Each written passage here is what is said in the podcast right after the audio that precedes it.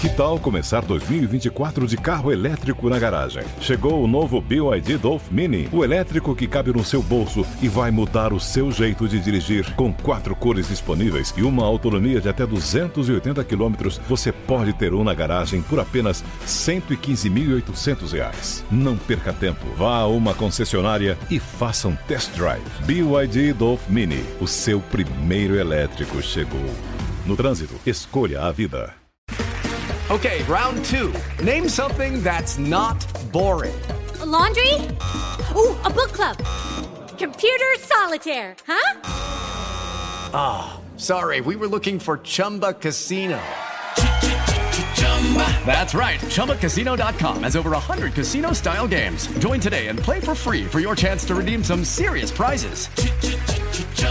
ChumbaCasino.com. No purchase necessary. Full prohibited by law. 18 plus terms and conditions apply. See website for details. Tecnologia e seu impacto na sociedade. Digital de tudo. Digital de tudo. Com André Miscelli.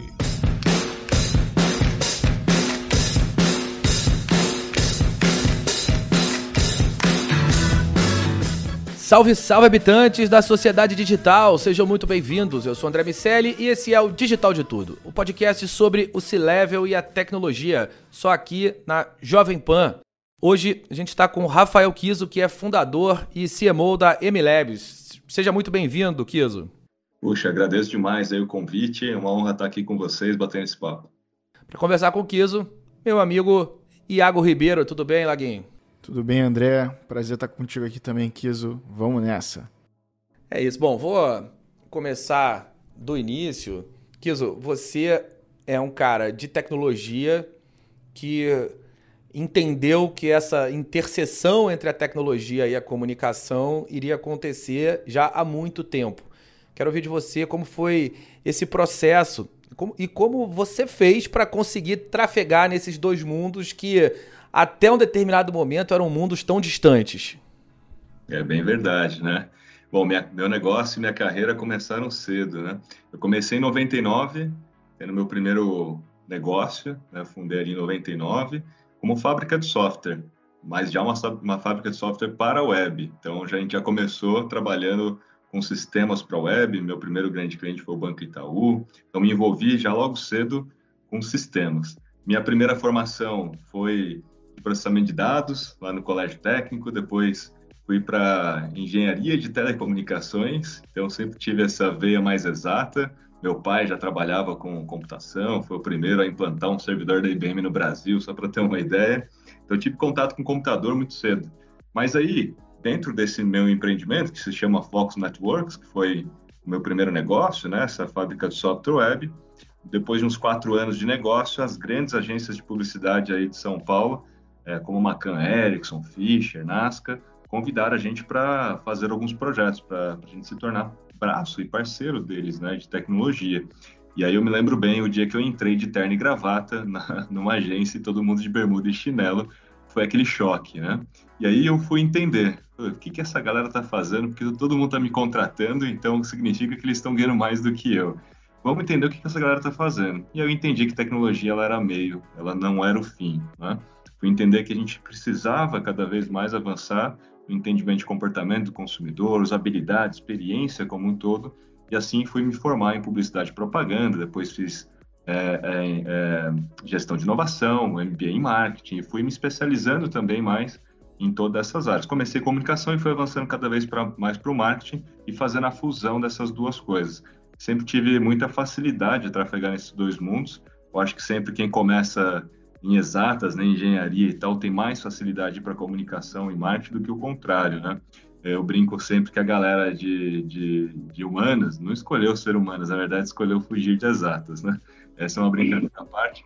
Então, assim, eu tive muita facilidade, fui fazendo a fusão desses dois mundos e isso culminou na transformação daquele negócio que era uma fábrica de software web em uma agência digital, foi uma das primeiras agências digitais do país, e depois, mais para frente, dentro da própria agência, nasceu a InLabs, que é uma Martech, né, uma startup de tecnologia e marketing, que hoje é líder de mercado aqui no Brasil e na América Latina para gestão de mídias sociais. Então, foi assim que as coisas aconteceram. Foi muito por essa indagação ali atrás, no momento em que eu estava prestando o serviço e tive essa, essa luz aí para fazer a fusão das duas coisas. Muito legal, Kiso.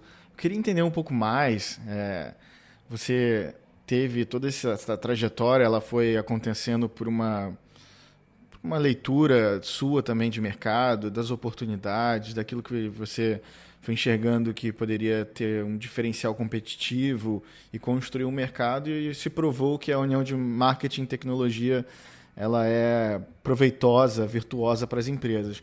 Mas por que empreender e não ter entrado em uma empresa, construído carreira numa grande corporação? O que, que te motivou para seguir a veia do empreendedorismo e, pelo que consta, é, você já iniciou no empreendedorismo ou você teve antes uma experiência de trabalho numa empresa formal? Como, como foi essa decisão pelo empreendedorismo para você?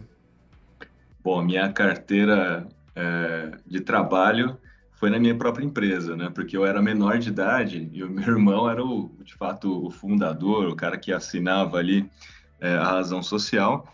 Então eu não podia ser sócio ainda do negócio, eu acabei me tornando o primeiro funcionário da, da empresa e logo para frente ali é, entrei na sociedade depois da maioridade. Então, na prática, né, eu me tornei empreendedor muito pela necessidade ali de, de, de fazer parte daquilo que a gente estava vislumbrando, né? De tentar já resolver alguns problemas e, e, solucionar alguns casos.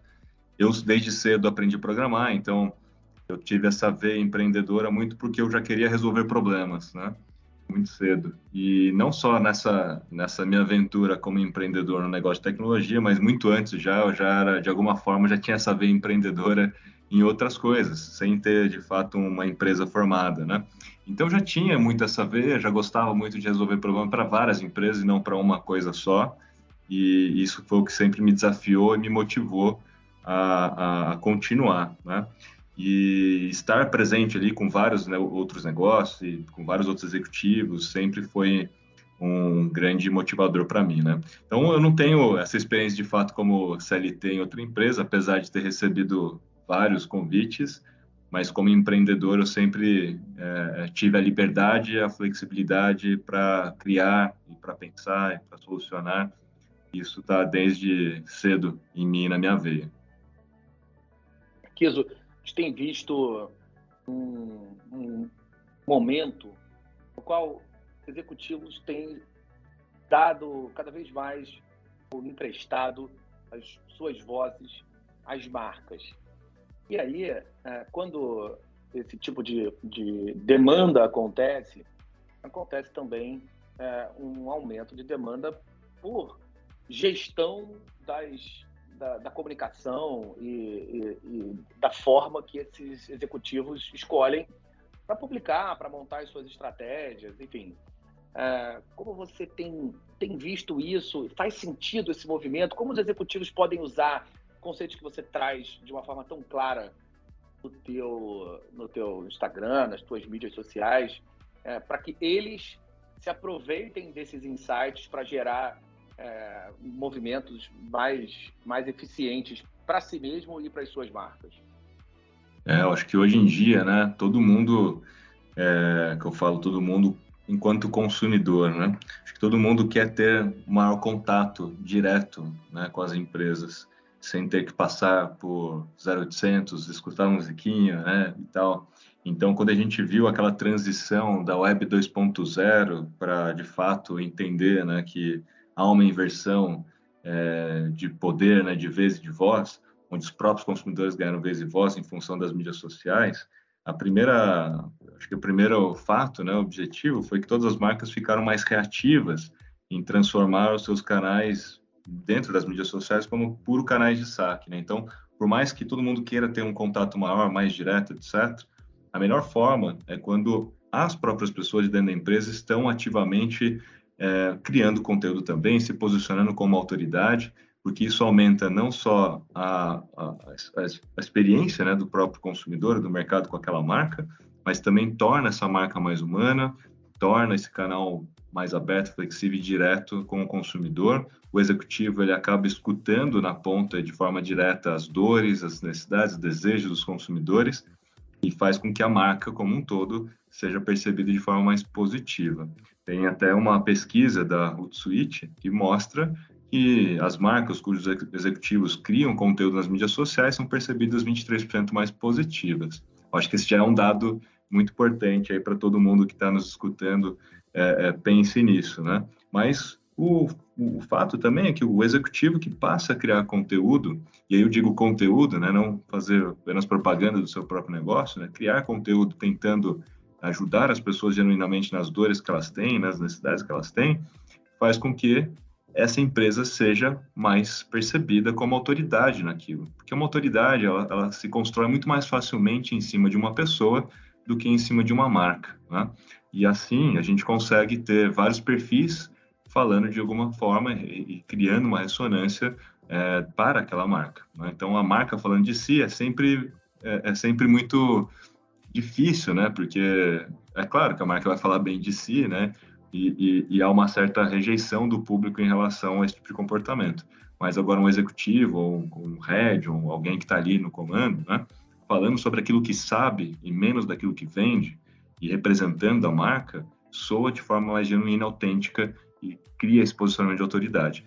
E hoje em dia, né, você ter autoridade dentro das mídias sociais é o que mais vende. Né? Então, assim, é falar mais daquilo que você sabe, menos daquilo que você vende para que a venda aconteça. É aplicar o princípio de Pareto, no 80-20. Então, 80% do tempo é falar daquilo que você sabe.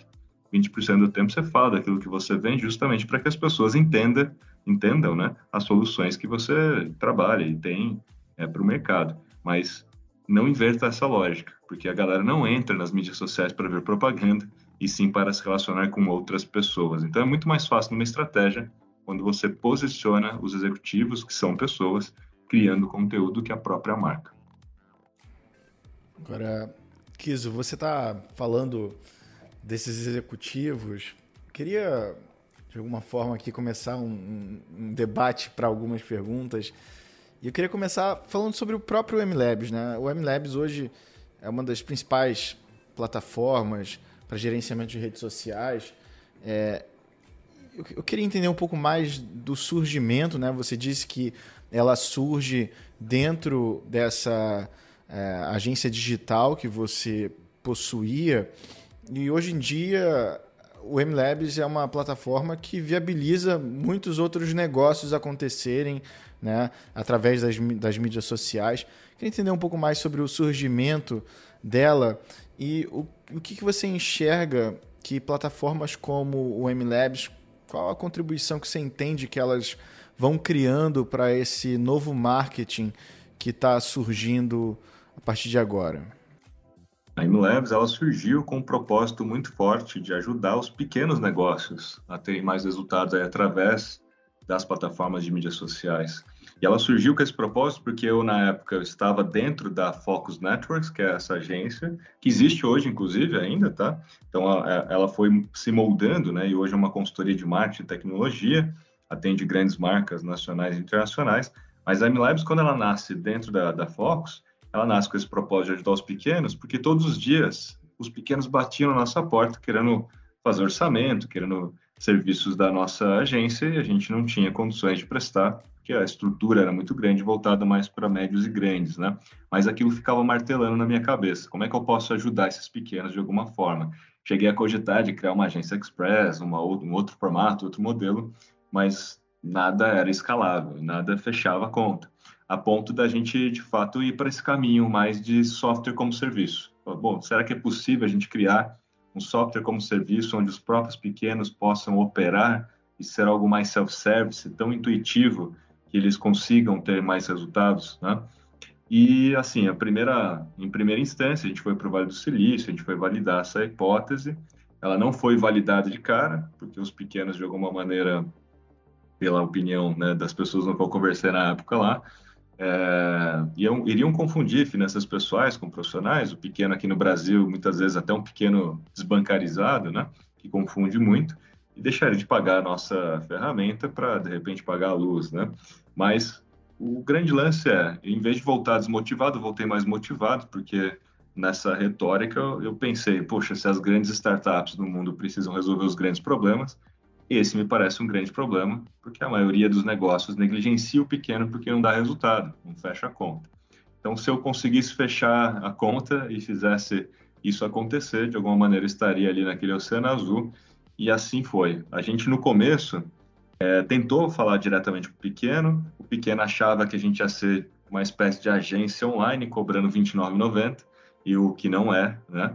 Então a gente teve que pivotar um pouco a comunicação, não necessariamente o software, a comunicação, para falar com agências primeiro, que por sua vez atendiam pequenos negócios. Né? Então a gente não deixaria de cumprir com o propósito, mas a gente cumpriria através das agências. Quando a gente fez essa mudança na nossa comunicação, na nossa segmentação de campanha e tudo, o, o tiro foi certo. E aí, pouco menos de, de, de um ano, a gente breakivou o negócio, a gente atingiu o ponto de equilíbrio. Em um pouco mais de um ano, a gente chegou a 25 mil é, empresas usando a MLabs na grande maioria naquela época, agências e profissionais de comunicação, usando MLabs para atender outros negócios, majoritariamente pequenos negócios. Hoje, a gente tem mais de 130 mil é, marcas usando MLabs, a grande maioria são de pequenos negócios usando sozinho. E por quê? Não foi algo, vamos dizer, é, não foi algo exclusivamente feito pela MLabs para que isso acontecesse. A gente acreditava também que o próprio mercado iria amadurecer ao ponto de entender a necessidade de uma ferramenta como a nossa, né? Então, todo o mercado, todas as plataformas de mídias sociais também ajudaram nessa educação dos pequenos, né? Entender a importância das mídias sociais, entender da importância é, de trabalhar de forma, de forma planejada, né? De agendar um conteúdo, de olhar os dados, analytics, responder aos, às mensagens diretas e hoje a MLabs faz isso tudo em um único lugar. Então, a gente de fato nasceu com esse propósito, não conseguiu executar diretamente no começo.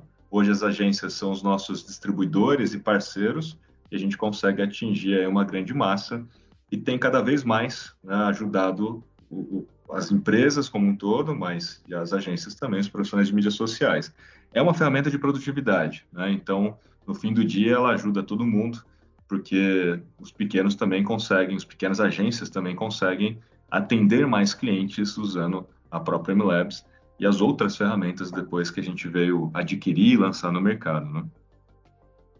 Kiso, é claro que cada negócio tem suas peculiaridades, mas já, já tem uma, uma base, uma amostra suficientemente grande para quando um cliente novo chega, você se você parar para olhar o que, essa, o, o que esse cliente está fazendo, como ele está planejando as suas ações, você consegue de alguma maneira já entender e falar, pô, esse cara, essa empresa aqui, ou essa pessoa, enfim, essa marca, é, esses caras vão bombar? Assim, o que, que, quais, foram, quais são as ações, quais são as características de quem de fato começa. Você falou sobre essa questão de pessoalidade, da importância do conteúdo propriamente dito e não da propaganda.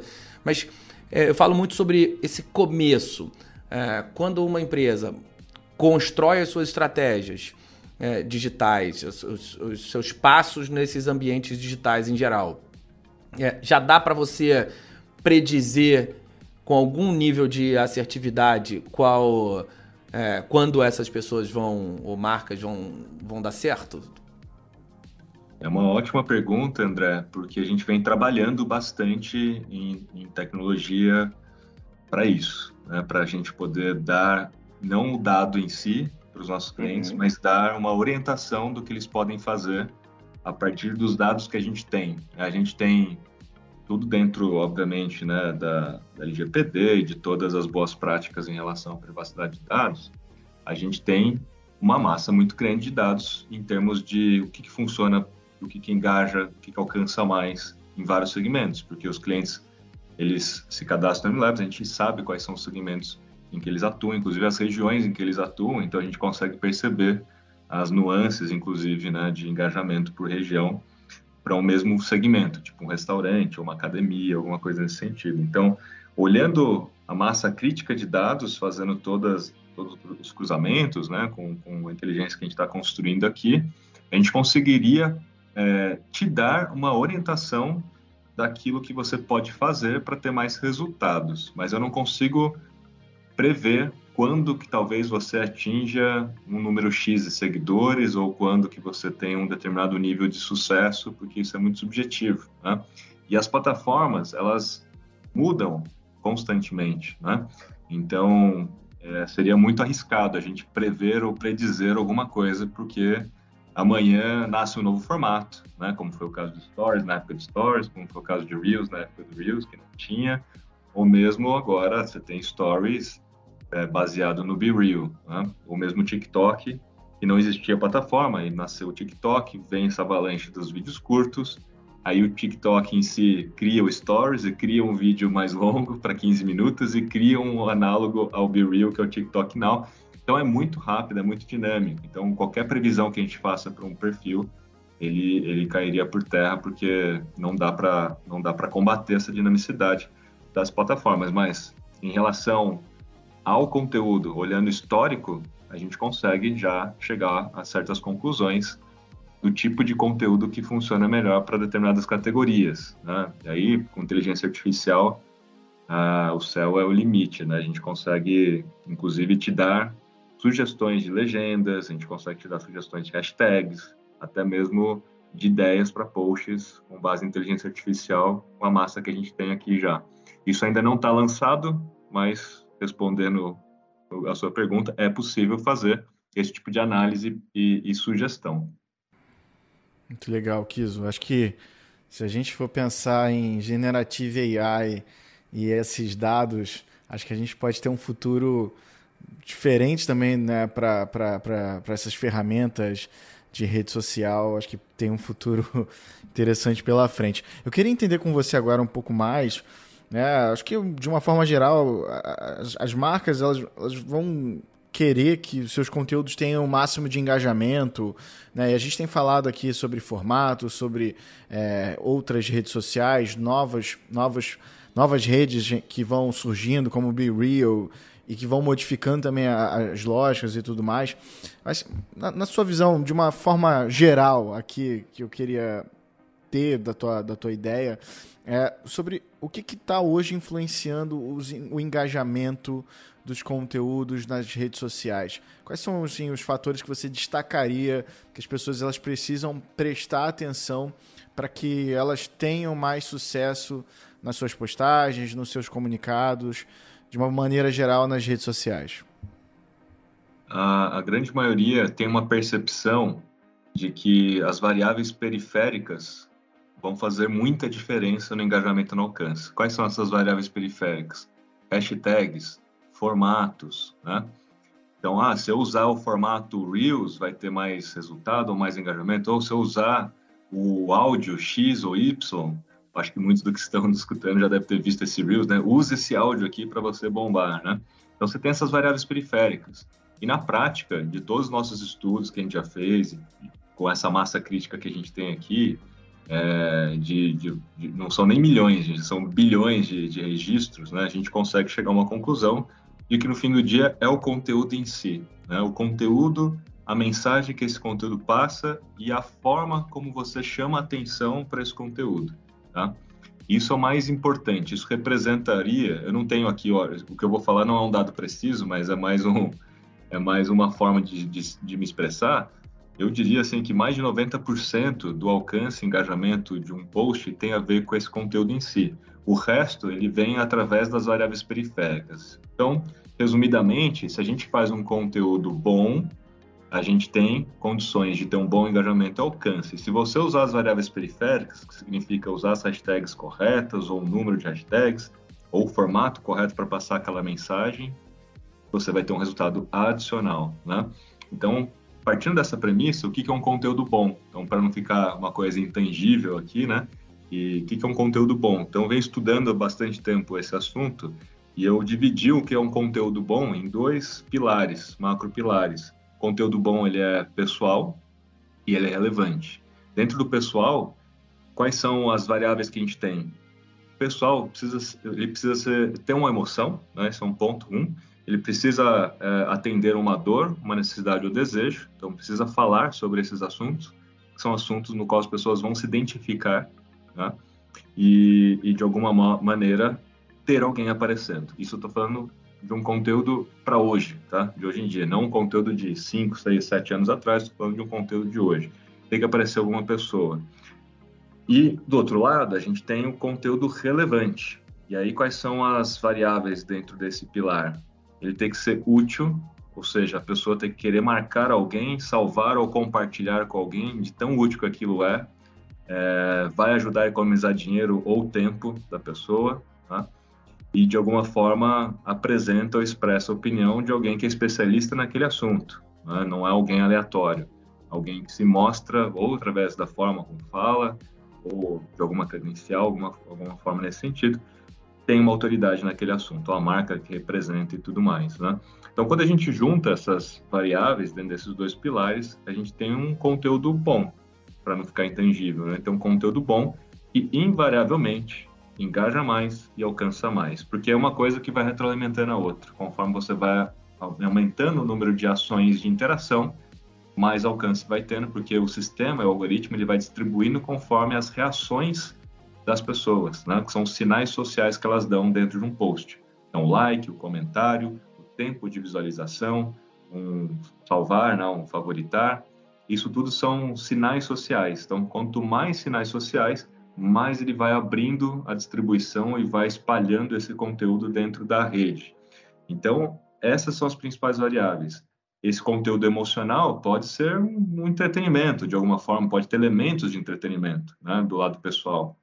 A forma de comunicar, expressar, a forma de chamar atenção. Né? E do outro lado, você pode estar passando alguma informação útil. E por isso que hoje em dia, a, não só a tendência mostra isso muito claramente, mas fica como uma sugestão também, e pelo caminho do infotenimento, que é usar os elementos de entretenimento que geralmente atraem a atenção e retêm as pessoas para passar informações para educar sobre algum assunto. Essa é a melhor forma, isso pensando para marcas, né? pensando para perfis eh, de negócios. Obviamente que influenciadores têm uma outra linha, porque o influenciador muitas vezes transforma o seu perfil em um reality show, e aí você tem um entretenimento puro ali dentro, né? Mas pensando para as marcas que querem vender, é essa melhor configuração dos estudos aqui que eu, que eu cheguei à conclusão. E a partir dessas conclusões, Kiso, eu imagino que você monte parte do backlog, do roadmap de desenvolvimento uh, das ferramentas que vocês vendem para os seus clientes. Eu quero te perguntar, primeiro, o que já dá para esperar para o ano que vem, e segundo, como tem sido a relação de vocês com outros fabricantes? É, vocês recebem é, bid para vender a empresa? Como tem sido essa história? Bom, acho que tem alguns ângulos aí, né? Bom, é, a própria MLabs em si, ela vem trabalhando como negócio, né? Para se tornar uma plataforma e não uma, uma mera ferramenta. E como plataforma, a gente já adquiriu duas empresas em 2021. Em 2020 para 2021, a gente adquiriu duas empresas. Uma delas é a que era uma ferramenta analítica para mídias sociais, campanhas um pouco mais avançada. E a gente adquiriu também uma outra ferramenta que era voltada para automação de marketing, desenvolvimento de landing pages, para de e-mail, SMS e tudo mais. E tudo isso para compor essa plataforma MLabs. Né? Então, a MLabs ela vai se tornar cada vez mais um marketing cloud com várias ferramentas abaixo dela e uma ferramenta só analítica, uma ferramenta só de automação de marketing para ajudar esses negócios todos a transformar seguidores em leads e seguidores em clientes. A gente vai ter soluções especialmente para landing page, link na bio. A gente já tem hoje, na verdade, né, que a gente ainda não fez esse lançamento mais é, aberto para o mercado para justamente todo mundo ter um link na bio com poder de colocar um formulário, né, poder fazer uma venda ali já direta. E tem várias outras coisas que devem sair aí, tá? Então, outras ferramentas que ainda não posso comentar, mas outras ferramentas abaixo dessa plataforma, tudo pensando né, em, em, em trabalhar toda a jornada completa de um negócio para uma agência dentro das mídias sociais, sempre focado em mídias sociais, tá? Em relação às outras plataformas, né, ou fabricantes, acho que tem duas, dois ângulos aí. Primeiro, ângulo de relacionamento com as próprias plataformas, como o TikTok, como a Meta, né, LinkedIn e tudo mais. A MLabs ela foi agora e é ainda a primeira plataforma brasileira a receber é, o reconhecimento do LinkedIn é, Marketing Partners como, como uma ferramenta global. Então, a MLabs foi traduzida agora para espanhol e inglês este ano de 2022 e, e, foi reconhecida pelo próprio LinkedIn. Foram meses de homologação, inclusive, para que a própria LinkedIn reco é, recomende a MLabs para outras empresas mundo afora, né? Então, é a primeira ferramenta brasileira a receber essa certificação, que é uma certificação bem importante. A gente tem parcerias com o TikTok, com a Meta, então a gente faz parte de vários programas alfa, beta, a gente já está em vários programas testando funcionalidades que ainda nem saíram né, para o mercado, nem dentro do próprio Instagram, por exemplo, a gente já está testando algumas coisas, então nosso relacionamento é bem forte já com essas plataformas todas, né? Algumas coisas são bem limitadas ainda, que a gente quer, mas ainda não tem nas APIs, os nossos clientes querem, mas ainda não tem nas APIs, então a gente não pode fazer. Mas tem muitas novidades aí, porque a gente já está testando muita coisa, vários clientes da MLabs fazem parte desses programas alfa, né? então alguns desses clientes fazem parte, eles não podem falar, inclusive por sigilo, né, por contrato, eles não podem falar do que, que se trata esses alfas, mas tem vários clientes que participam com a gente já, principalmente os clientes que já estão há mais tempo conosco, né? E do outro lado a gente tem o mercado, de fato, de investidores e tudo mais. Então a Stone é sócia da MLabs hoje, né? A Stone ela entrou em 2021, mas entre 2020 e 2021 ela entra na Labs. A gente teve investidor, um outro investidor no passado, que foi a Domi Invest. A, a Stone comprou a participação deles. Então, hoje a Labs ela já é uma empresa que tem um, uma sociedade forte, que compactua com, com, os nossos valores também e tal. E não temos previsão né, de ter novos investidores, porque a, a, a ideia da Stone não é nem ser tão investidor assim, ser sócia mesmo no negócio. E a gente fazer parte do roadmap e da, e, e da visão mais global da Stone. Percebe que a Stone não é mais maquininha há muito tempo. Né? A Stone comprou a Lynx, Reclame Aqui também, inclusive, né? é da Stone. Então, a gente tem vários braços, várias coisas acontecendo, é, até mesmo o próprio Reclame Aqui entrando com uma integração exclusiva na MLabs, né?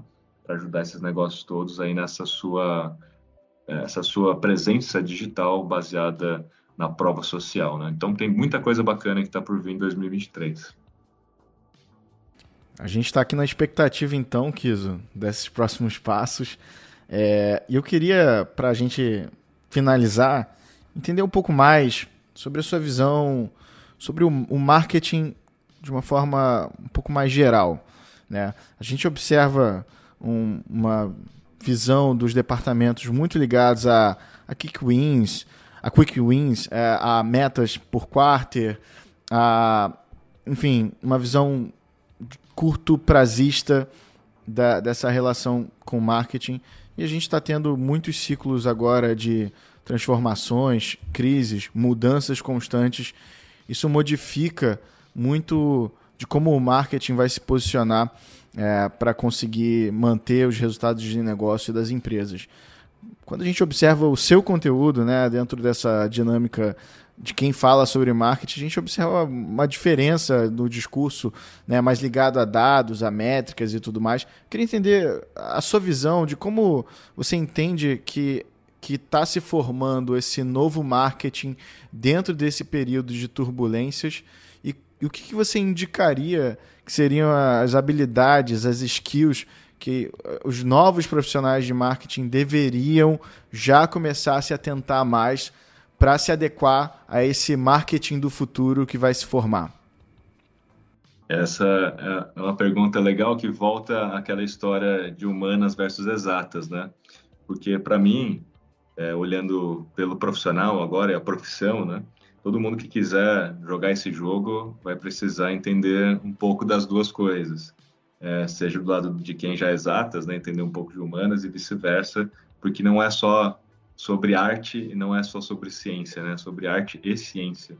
E isso está ficando cada vez mais claro para todo mundo, até porque a gente está evoluindo cada vez mais dentro do ambiente digital, depois da depois da pandemia, não, porque acho que ainda estamos nela, né, mas acho que depois da flexibilização, né, e tudo mais e tudo que a gente passou, a maioria das empresas que quiseram é, sobreviver tiveram que entrar nesse ambiente digital e quem já estava teve que amadurecer ainda mais, né? Teve que evoluir nessa maturidade digital. Então, quando você fala de transformação digital, a gente teve uma injeção né, de, de, mais de 7 milhões de pequenos negócios aí dentro do ambiente que não estavam ainda que passaram a estar pela primeira vez, então estão vivenciando aquele, aqueles seus primeiros é, é, episódios voltados à conquista de seguidores, aumento de engajamento, eu chamo de nível 1 né, de reputação, que é a preocupação com, a sua reputação online. Né?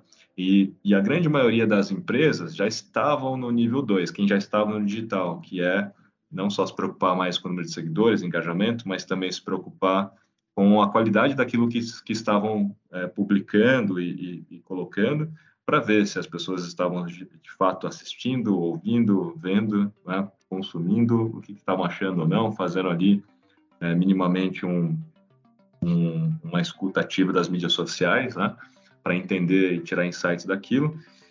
E a gente passa agora, quem estava no nível 2, a tentar ir para o nível 3, que é o nível de vendas, né?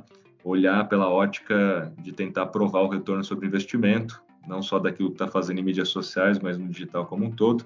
Para quem já tem e-commerce, fica mais fácil fazer essa, essa medição mas para a grande maioria, esse é o momento agora de começar a entender mais sobre dados, né? começar a entender mais sobre rastreamento de informações, até por conta é, da história do fim dos cookies, que ficou para final de 2023, 2024, né, em função aí do Google, mas de alguma maneira há uma preocupação em, ter mais dados primários, em entender melhor, rastrear melhor, modelo de atribuição, né, o que significa quanto que das pessoas que estão vindo as mídias sociais estão convertendo, quanto que tem peso a mídia social na conversão, quanto que tem peso daquela campanha A ou B, né? Então a gente está no momento, para quem já estava no nível 2, está indo para esse nível 3, com uma preocupação maior em relação a isso. E temos o nível 4, que para mim seria o último nível, que é o nível de sustentabilidade do negócio através do ambiente digital.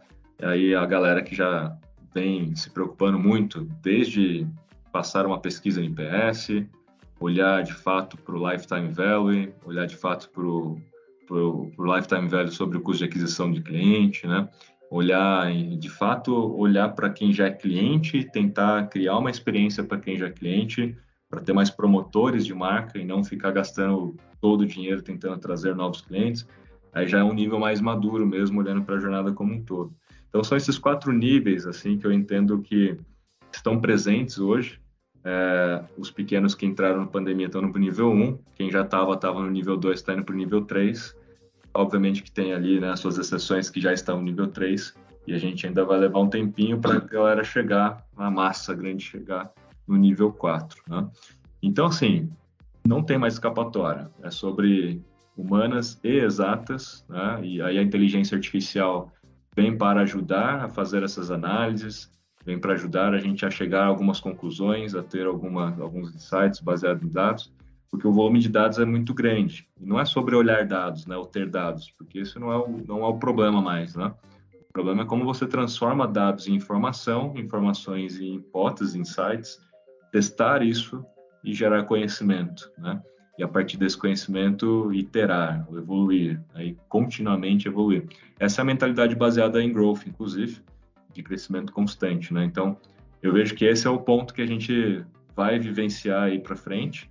É, eu, como negócio, né, tenho, tenho percebido já até nas taxas de conversões que a gente tem aqui em ferramentas como MLabs e Dashgo, que são mais avançadas, né, no caso do Dashgo em especial, em função dessa maturidade, porque alheio à nossa vontade, os próprios negócios estão cada vez mais amadurecendo nesse ambiente digital, entendendo de que não é um canal de panfletagem digital apenas, mais um canal de panfletagem, e sim de negócio, relacionamento, né, e, e tudo mais.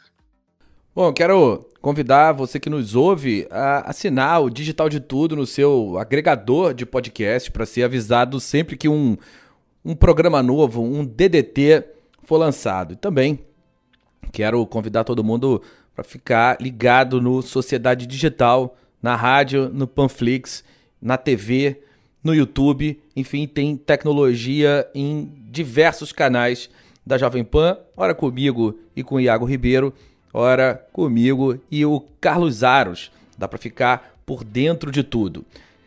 Kiso, muito obrigado. Quero agradecer demais ao Rafael Kiso, que é fundador e CMO da MLabs pela nossa conversa. Dá para a gente ficar aqui falando muito tempo, fazendo várias perguntas. Eu tenho certeza que quem nos ouve, os executivos e profissionais que formam a audiência do DDT, ficam curiosos para saber mais. E aí, Kiso, além de te agradecer, quero te perguntar como quem nos ouve pode te acompanhar e seguir, ficar por dentro das dicas que você traz sobre as mídias sociais.